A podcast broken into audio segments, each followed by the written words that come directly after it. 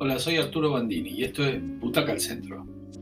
Hoy vamos a hablar de una serie que está en Flow, se puede ver en Flow, se llama The Disappearance, la desaparición.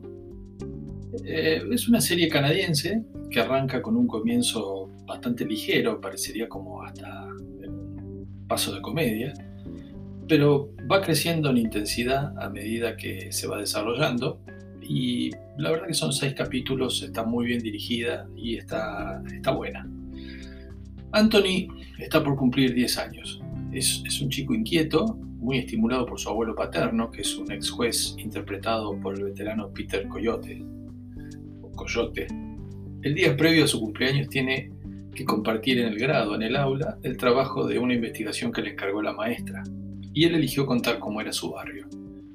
Para eso trabajó muy pacientemente, trabajosamente, sacando fotos, revolviendo la basura, encontrando detalles de la vida privada de varios de los padres de sus compañeros.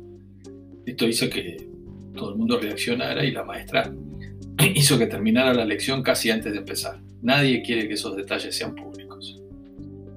Ahí nos, nos va mostrando a un Anthony como un chico bastante particular. Al otro día es su fiesta de cumpleaños número 10, y como todos los años su abuelo lo invita a jugar una búsqueda del tesoro, a él solamente, hasta llegar a ese tesoro que es el regalo, que en este caso va a ser una enciclopedia entera. Pero las horas pasan y, y Anthony nunca llegó a su propia fiesta.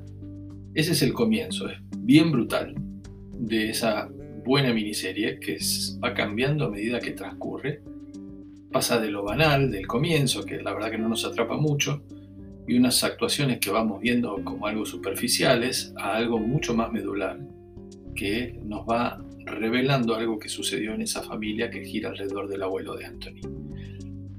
Sus secretos, sus casos como juez, que le valieron la enemistad eterna de varios condenados, pero sobre todo su propia historia familiar y las decisiones que fue tomando para proteger a su familia.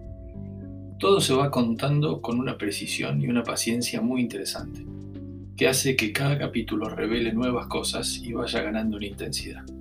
Pasaron dos años desde la desaparición del chico, los padres siguen adelante, confiados en que sigue vivo, pero es su abuelo el que va empujando a la policía con sus corazonadas y su mente muy aguda, todavía judicial.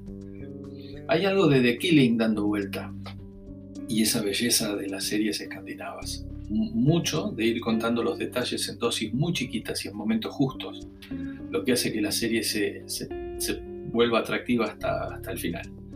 La búsqueda arranca frenética, nos propone un salto de dos años en los cuales sigue con esa intensidad, pero más enfocada en el trabajo casi físico de la familia. Hay un tema de psicología familiar muy fuerte, que casi la pone ahí en la puerta de un thriller psicológico hasta que los datos empiezan a cuadrar, las pistas están más evidentes y el juez entiende que es un desafío a su propia inteligencia y a sus recuerdos. Es buena, es corta, son seis capítulos, es efectiva y mantiene el suspenso hasta el final. Para Butaca al Centro es una serie de siete butacas. Que la disfruten, está muy bien está rodada ahí en el frío canadiense.